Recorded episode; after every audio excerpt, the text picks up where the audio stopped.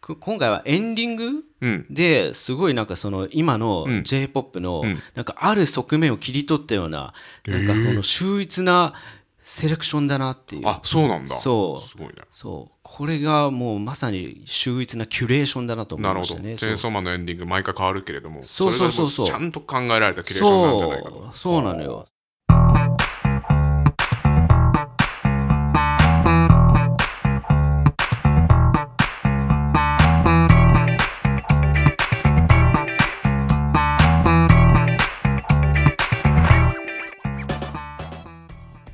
お聞きいただきありがとうございますヒップホップ初心者からヒップホップ好きまで楽しめる音楽トーク番組3時のヒップホップパーソナリティのヒロです春ですよろしくお願いしまお願いす。しますはい、え最近話題のアニメといえば、チェーンソーマンだと思うんですけれども、うんうんうんこれは見てますかこれみど漫画でアニメで一応一応漫画は漫画でね全部読んで全部読んでるかな漫画で、ああ、漫画で全部読んだ。そうそうそうあっかっかっかっかっかっかー俺も面白いよねやっぱねでは漫画で、ではやっぱ相当好きだったってことだと思う。まあ好きだねけうん普通に面白かったなうんそうまだねつ続いてるもんねに第2部かなあそうだねそう最だね近そううんそうでそれで、うんうんでアニメが始まってまたさらにあーちょっそとうかこそう火がついたじゃないですか確かにそうかもねんうんまた話題をさらってると思うんだよ、うんうんそうそうそうどどうですかそのチェーンソーマンのアニメの方は、はいはいいや正直僕あ漫画読んだからいいかなみたいな感じでアニメはそんなに見てないんですよね実を言うとい、いやーそうですか長いなそれ残念ですねいやーマジでいやー本当あんあそこまでやってそまあまあごめんそういう人もいると思うんだよそうでもあそっかあそこまでやってかって感じなのあその本当本当だってさ、うんオープニングでまず米津玄師持そっうて、だねでうんオープニングの映像めっちゃかっこよあかくっこよてかったねそかっこよかったうかっこよかったでうんしかも、まあ、マッパっていう制そう作だね会社が作っててそう,、その作画のクオリティも半端じゃなくて、そうで声優のチョイスもすごく良くて、うんこあそうなんだというのも、うんうんあんま有名な役者は実はあ使ってないそうなんだへーそうすごいねあのもうオーディションで選んでるあすごいねそうそうそうそうそうそうであのーこのこのアニメの監督が、あのーアニメにもちろん携わってきた人だけど、そうた自分の作品としては初監督なんね多へー分えそうなのそうそうへそうーそうだから、んどっちかっていうと、映画とかの作風に寄せてんだよ、あそうなんだ、うんそうへえだからあのゴリゴリのアニメ声優よりかは、もう本当にその出だしの俳優みたいな人の方が、あのそのデンジとか、なるそほどのね秋とかに合うからって、はいはいそれでオーディションしてるって確かにほ有名なさ声優さんだとさ他の人のさイメージとかになっちゃう時もたまーにあるけどそうそうそうそう全くまっさらな感じなんだねそう、んそうそうでしかも、エンディングは毎回アーティストが変わるっていう、そうこここまで気合が入ったアニメで漫画で読めばいいかってならんだろうって思っちゃったよ俺いやいやい や好失礼しきましすたぎてチェーンソーマン失礼しのまアしたニメが失礼しましたはいまあ、確かにそういう今ヒロさんが並べてくれた要素を聞くとね、まあ、相当もう力入ってるというかああんまし米津玄師好きじゃないんじゃない春さ んオープニングが良かったらアニメってなんかもう全部 OK ってなんだよオープニングのためにそういうこと、はまあねわかる春よさんがうんその、あね、ちょっとサイレントうんはいをはいサブタイトルが流れる瞬間のために見ているようにー俺もチェーンソーマンのオープニングの瞬間のために見てんだよねすごいロジカルに攻める、うん そうまあ確かになるほどねいやいやいやでもよかったけどねすごいうん確かになんで見てねえんだろうなあーそうだから1話で止めてるんでしょ止めてる止めてるそうまあ正直まだ3あの今収録してるの10月末なんで、あの3話しかまだ見れてないんですよあそうなんそですねうそう次の週で4話なんで、っていうそうそうそうそうそう、へーまあでもそう3話見ただけでもなんかいろいろ感じることがあってまあおちょっとアニメの話熱く語っちゃったけどおうおう今日のテーマははいそうじゃないんですよっていうあ違うんですか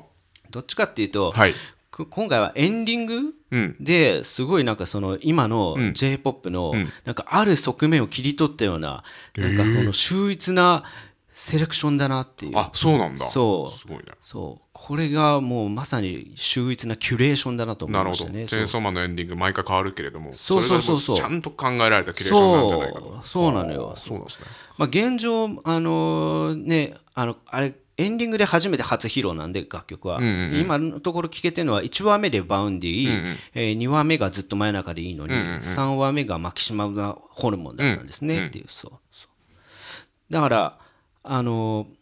ーそうなんだよだから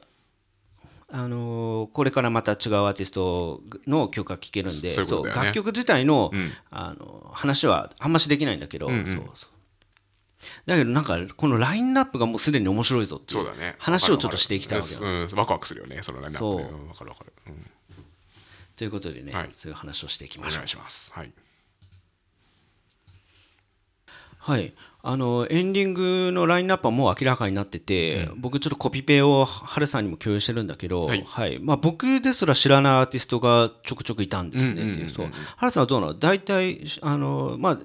結構有名な人も多いよねっていういや知らない人結構いたな正直言うとねあ本当うにんカナリアと遠吠え以外で知らない人 いたカナリアと遠吠えどなたっていうちょっとこれもまた負けた気したんだよな集英社に本当 にいや俺なんかもう音楽をずっとこう掘り続けてきてる人間なのに、そうそうでやっぱこのねラインナップ見てなんか狙いもなんとなくわかるというかいやそうだよね、うんそれで、ね、俺も知らないアーティストが、ね、起用されてるの見て俺はちょっと悔しかった ですね、うんやっぱイブとか分かるよっていう、そう、エメ、シュロ、うん、女王蜂も分かりますわって、そうで TK も分かります、そうまあ、ピープルワンねもう最近すごくあのねよく話題に上がるしっていう、そうまああのちゃん、あのちゃんはちょっと意外でしたけどよく出てるよな最近な、ちゃんなうんそうねまあなんで今話したようなアーティストは結構その漫画とかアニメとかそういうとこからインスピレーションを受けて活動を開始した人がほぼほぼな気がしてんのよ。そうそうそうそうそう。確かに確かにそうネットカルチャーが母体にあある音楽家というか、そうそうそうそうだからその端的に言ってしまうと、このエンディングのラインナップの多くが米津フォロワーだと思っていて、ああ米津ないしは8のってことまあまさしくそうだねそうそうそう本当にそうそう、そう八が米津玄師になったみたいな、でそういうそうあのーなんだろうなさ作家性のなんかペルソナのなんか切り替えみたいなものにインスピレーションを受けてる人が多いと思うんだよ、ああなるほどねそうかもな確かにそうでこの米津フォロワーの人たちって音楽性に共通点があると思ってて、そうそうまあでもなんとなく分かんない結構みんな似てないっすわかかっるていう超そう似てる、うん例えば「ずっと真夜中でいいのに」とか「夜遊び」ってなんとなくテイストとか似てるし似てるそうそうそうそうそうあと、えーまあ、須田圭なとかもそうだよねっていう、そうやっぱりネッ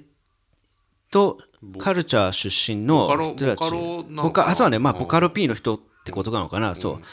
えーはなんとなく作風に似てくるって似ていうるねそう、うんで俺はなんかそういう音楽って、あんまし外の音楽を参照しないなっていうおー印外って象いうのがあはったんですね海外とかってことですかまあそうだね、そう海外もそうだし、まあ、自国でもその昔の音楽とか、うんうんうんそうそういうものをなんか参照しないなるほで、どねそうすごくガラパゴスに進化させてきたはいはいはいはい音楽だなっていう印象がすごくあったんですよ。うんうんそうまあ、それゆえに似たり寄ったりな聞こえ方がどうしてもしてしまうかなってなるほ思どっねてたわけ、そうまあ、なんとなくその、まあ米まあ、それこそ米津の前にはバンプとかラットがいて、ってその系譜でなんかなんとなくみんなが好きなメロディーラインっていうのが固定されてきてめってちゃわかるそわうそのラインそれがすごく今再生産はされてると思うんだよっていう、そううんうんめっちゃわかるで、まあ、今言ったその外の音楽参照しないって言ったのはあくまで米津フォロワーであって、米津玄師はそうではないっていうのはあそうなんだ言っておきます。なるはほい、どね米津玄師はねあの俺はもう,、まあ、もう正直すごい好きなんですよ。うんうんそうでちゃんと普通に外の音楽とかも、あの影響とかもすごくめっちゃ感じるんだよね、えーそうそうそうそうなんだうんであと、まあ、もう一人ね、うんあのバウンディ、バウンディねうんうんバウンディも違うバウンディもめっちゃ外の音楽参照するから、あそうなんだそうへーそうそれもまた面白いところで、へーまあ、それはちょっとまた後では話いしはいますはっていいぜうひぜひでごめんなさいあの結局ね、まあ、何が言いたいかというと、まあ、この「チェーンソーマン」のエンディングのラインナップについての、まあ、話なんですけれども、まあ、なぜこんなに米津フォローが多く起用されてるのかと。うんなるほどねなんとなくそのラインナップ見ただけで狙いが分かるってそれはなんかハルさんもなんとなく匂いで感じてるじゃないですかわかるわかるそうそうこれって何なのかなっていやなそれ何なのかって具体化できるのかなまあ俺は具体化するならば、うんまあなんだろうなさっきも言ったようにちょっとネガティブな、うんあのその意味合いで言ったけどやっぱりガラパゴスにずっと進化させ続けてる音楽家たちだから、んやっぱりうちにうちにこもってる感じはやっぱりありますよね。なるほどそうなるほどねそうまあ多くの人がやっぱ卓録だって いうあのそのダブルミーニングでもあるんだけどうんうんそうでやっぱりそういうのがそのやっぱ閉じた世界観みたいなのはやっぱりチェーンソーマンのちょっと世界観に合うんじゃないかな、あーそうなるほどねチェ作チェ品ーンソーマンってさ、そうなんでチェーンソーなのかっていうと、やっぱりその、まあ、閉鎖的というかその息苦しさみたいなものを切り開くためのチェーンソーだと思うんだよっていうそうそうなるほどねそうだからやっぱ内に内に秘めたものをこう爆発させるだとか、そうそう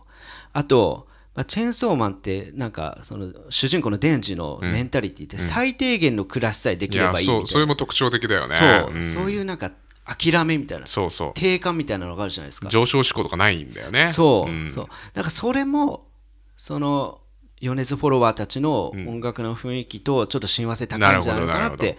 思ったりすんだよっていうなるほどななるほんどかそう進化しないで、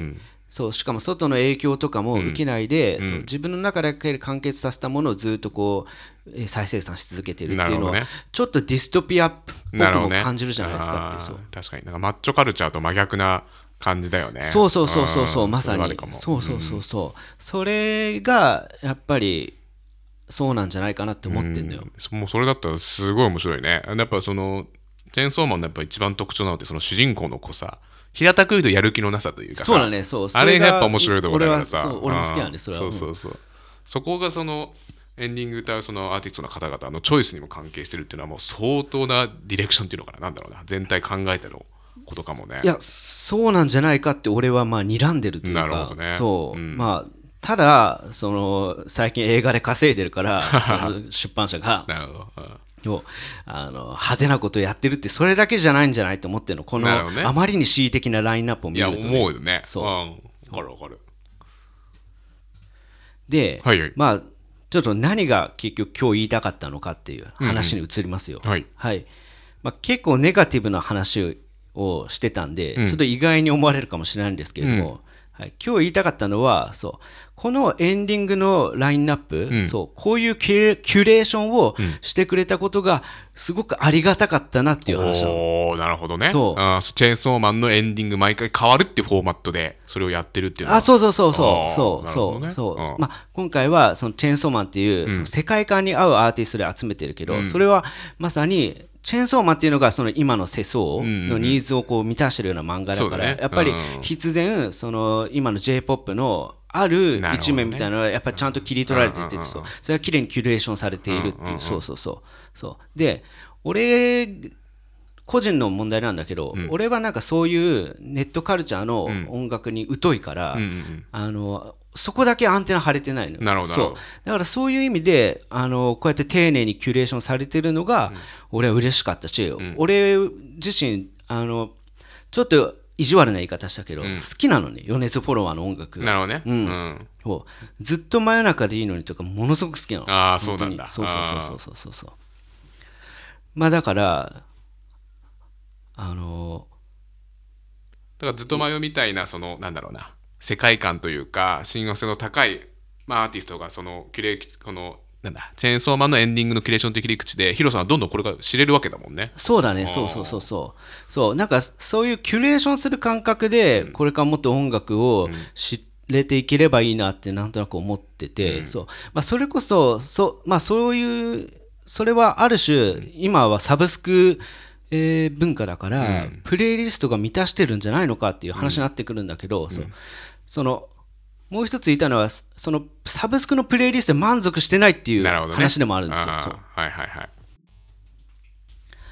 あんましサブスクのプレイリストがいいキュレーションだなって思ったことがなくて、あーなるほどそうそう、でもしょうがないなって思うのは、サブスクももはやもうあプレイリストももはや広告塔だと、なるほどそうまさに新譜が出たらその新曲を入れなきゃいけないし、そうだねそうそうそうそうそうそうそう、まあ、そういう意味でキュレーションとはちょっとまたねあのだけではないんだよねっていうコンセプトがあって、うんうんうんうんなるほどねそうそうそうそうそれがなんか俺がなんか、あのあんましだなって思うところだなるほどねでもこれすごいだからめちゃくちゃ発明かもねそういうアニメのさエンディングを毎回変えてそれがキュレーション代わりになるってそれと結構あるのそれいや発明だけど無理だよね多分そう本当にねあ本当でも毎回エンディング変わるのまあね、まあ、確かにハードルめちゃくちゃ高いよでもさ例えばなんだまあ超わかりやすく言うとまあまあじゃあ例えばじゃあスラムダンクとしようスラムダンクのエンディングが毎回変わるんだったら、まあ、ちょっと湘南の香りをする爽やかな青春系とかさなんかわかるじゃんその作品を通じてじゃあエンディングこうなるなってわかるから、はいなんかすごい発明だなってちょっと思ったけどねハードあーうんす確かに確かに確かうんに確かに確かにいやすだそうなんだよななんかまあでできたら面白いんだよね、やっぱりそう、これはそうそうそうそうそうそう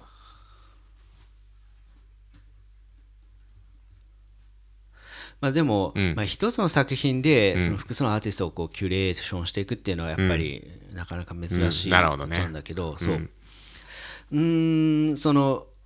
ある種歌ってみたもキュレーションの一つだなとおー感じることがありましてというとはいそのまあシンプルに最近ラオンっていう、うんあのアーティストうんがすごく好きなんですけど、まあこの人は歌ってみたの人なのね、うんそうでその、まあ、選曲がいいんですよ、はいはいはいしシンプルにそうそうそう、で選曲がそのでこれちょっと待ってねララオンって韓国の人なのあそうなのそうへー韓国の人なんだけど、まあ、日本のアニソンばっかりだった あなるほどねそう日本のアニソンかもしくはちょっとボカロ界隈でちょっとこう人気の曲とか、そうそうなんかそういうのをこう歌っててっていう、そうでそれのクオリティがめっちゃ高いんだよね、まずあのオオケ、うんそのう裏のインスト部分を、ん自分で作ってるよねそのそうラオンさんが作ってるわけじゃないけど、ラオンさんチームの人がいなるほどて、ねそう,、はいはいはいそうせその人がわざわざ作ってるわけなるほどそううんそうそうだからななんて言えばいいのかななんかその、まあ、でしかも再現度も高いの、そう再現度も高いんだけどなんか全部うーんそそのフォフォーマットは統一されてる感覚とへいうえかそうなるほどね例えばラオラオンさんらしさが出てるってことほんままあラオンさんらしさももちろん出てるね、そうそうその例えば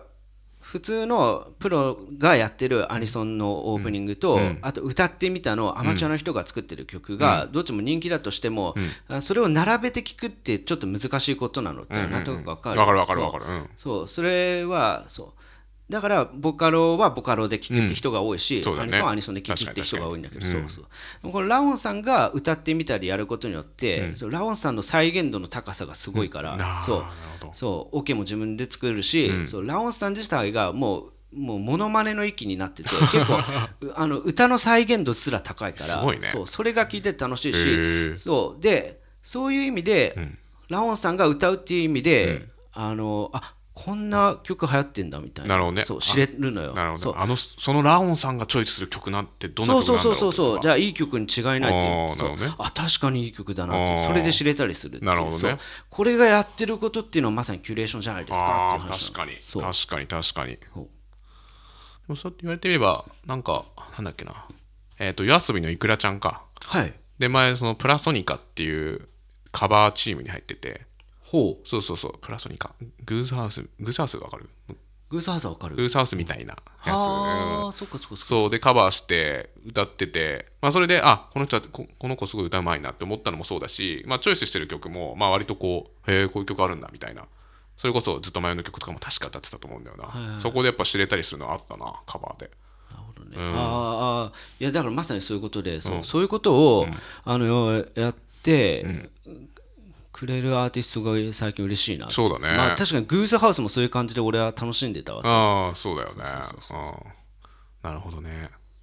ふあ藤井風はでもあれかこれやってっていうの弾くタイプだよね藤井風とかはねライあブでも藤井風もそう自分でじゃないあのそっかそっかこれ昔上げてたあのお山のようにあるカバーソングそうだねうんは、あれはもう彼が自分の観点で自分の感性で選んだ曲で、そうあのメロディーラインがいいもので選んでるから、あれもクリキュレーションだと思うんだよでやあれできっかけで矢島美容室もう一回聴こうと思ったもんいやだからそうそういう再発見のきっかけになってんだよっていうすごいよねうんなるほどね面白いなそれはそうそういうそうなんかそうそれが面白いなって面白いそうそうそうそうそう、らなんかそうそういうことがこれからもっと意識されていくと面白くなっていくんじゃないかなっていうそう実際に今俺が面白い音楽活動してるなって思ってる人は、そういうことができてる人だったりあそうなんだ自分自身がキュレーターともなって発信できる、まあそうだね、へーそう面白いねそうそそうそう、まあきまあでもキュレーターってある意味それはオリジナル、その独自性があることのあの対極にあるというか、そうだから例えばバッドホップみたいな、あの本当に一つの音楽性しかやんない人たちもいるんだけど、それはそれでまあありっちゃありなの、そうそうそうそうそうえだけれどもだからキュレーターっていうのはあの本当にその器用なんだよねなるほど器ね用な人のことですんそ越境できるんだジャンルをそうそうそうそうそうそう、まあ歌ってみたら正直他の人の曲歌ってるからあれだけど、そうその自分の曲として他の音楽性をこう落とし込んでさ、なあすごそいうね消化してそうそれを出してる人がいるじなゃるなほいどですか、そううんでそれで今人気がなのがやっぱり俺はバウンディだと思ってバウンディなんだ、へえバウンディは本当にすごくあの分かりやすいねなんか影響がへーああここういううんバウンディが分かりやすいああそうその、まあ、影響元というかああなるほどああいうのそうああいうのからそう引っ張ってるんだみたいなあそうあなるほどねでもそれをちゃんとなんだバウンディらしさというかバウンディの解釈で歌うってことなんじゃないのまあその話ちょっと次に回していいおってぜいうひぜひ、そううんそうそこがね、まあ、正直俺は、っていうかまあ俺以外にもそういう人多いらしいんだけど、はいはいはい正直バウンディらしさになってなくねみたいえなーことはちょっと感じちゃったりあすそるうんだなけんどだそうへそうだからお過大評価じゃねみたい な結構厳しめの意見がバウンディにぶつけられたえりするそうなんですね、はへいえそうでその対局にいるのがレペゼン・フォックスだと思 ってる、やっぱ最近俺がすごい推してるレペゼン・フォックスレいペあの DJ 社長の やもちろんそうなのそうそことそこがレペゼン・フォックスもキュレーターという意味では同じなのおおなるほどねそうはいそう、えーバウンディは結構海外のインディーミュージックとかそういうの参照するんだけど,、なるほどそれに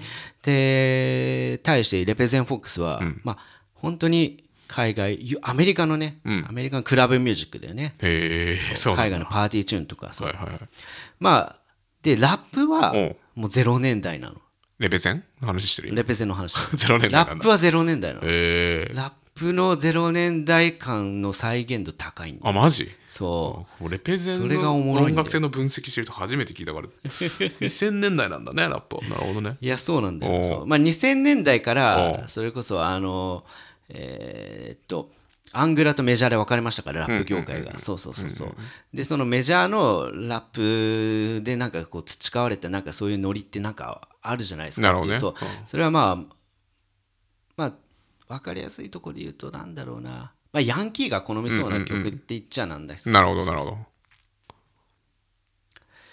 なんかそこをうまく再現してるのが面白いなってへえそうそうそうただうん芯があるって感じるのはレペゼンの方なん だっていう話をちょっと次回していきますね、あ面白いね。ぜひぜひ。うん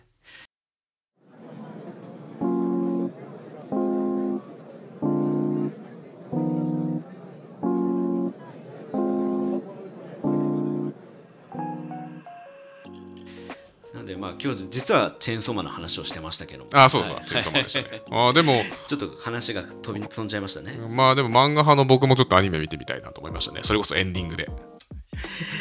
まあでもエンディング見てみたら、んあのー、ひとしおだけどねなんかエンディング毎回変わるんだよ、そのななんていうんですかああいうムービーも、そうそれってすごいことだすよごいねよね。なんか全部、えーしかも全部元ネタの映画の、あれなんだよね。映画のパロディなんだよね、確か。映画のあそうはいうのもあるみたいな、ね、そうそうそうなんかそううん俺はあんま凝しってるよな。あの気づかないけどあーそうそうそうそうそういや、凝ってるよな。本当力入ってるのはすごいそう伝わるわな。そうだからそのアニメ派の意見として言わせてもらうと、やっぱ漫画ってもうそれで完結しちゃうからさ、うん。あのもう作者が書かない限り漫画以外の世界ってもう生まれないじゃないですかそうだねそうそうでもアニメだったら例えばエンディングとかでそうまた一つ新しいページが書き加えられるんだよねそのなるほどね自分が好きなキャラクターたちのっていう、そうそうそうそうなんか今回はそのチェーンソーマンのオープニングってめちゃめちゃ評判いいけどさ、そうそうあれってすごくデンジとパワーの動きが可愛いんだよねっていうそのなるほどねあれ一部のそうなるほどそねうそうそうそれって漫画の中だけでは生まれた生まれてなかったものだからなるほど。いや漫俺画をはアニアニメもありだなってそうだね。いうかまあ本当に好きな、まあ、暇人はって話になってるかもしれないいやいやいや本当に好きな人はまあ両方見ると 思う俺ワンパンマンなんかはワンパンマン全部は漫画で読んでかおらうアニメでも全部見てさああなるほどねそうそうそっかそっかそれはなんか双方それぞれいいところがあるっていうなるほどね問題じゃないんだよね。はいはいはいそうあのーまどなんていうのかな漫画とアニメど合わせて楽しんでるっていうかそういうことだよね ワンパンマンをそうだから漫画読んだ人がよく言うのはもう漫画読んだからいいよってアニメ見なくてって言うけど、うんうん漫画で読んでないページがアニメにはあるってことなんだよねあそうそうそういそうこうとそれなんだを言いたかったそれを言いたかったそういうことなんだよねそうあーそうそうそうそうなんだよまあそう言われると確かにそうかもねそうあーそうっていう話 だいやでもちょっと本当にお世辞じゃなく確かにアニメとセットで見たいなと思ったな特にチェーンソーマンをなぜひチェックしてみてくださいはということで次回は、えーバウンディ VS レペゼンフォックスみたいな話いを すごいですはいちょっとまとまらないかもしれないですけどちょっとチャレンジしてみたいと思いますはいでえーっと今日の放送で、えーこれでエピソード98個目になるんですけども、うんうんうんそうエピソード100個目で一旦我々の番組しあの終了しますんでちょっとそ,、それは事前にちょっと告知しておこうかなと思いましたはいはい何かありますいや100話までぜひ引き続きいご成長いただければと思いますはい、はいそうですねじゃあ頑張りましょうというはい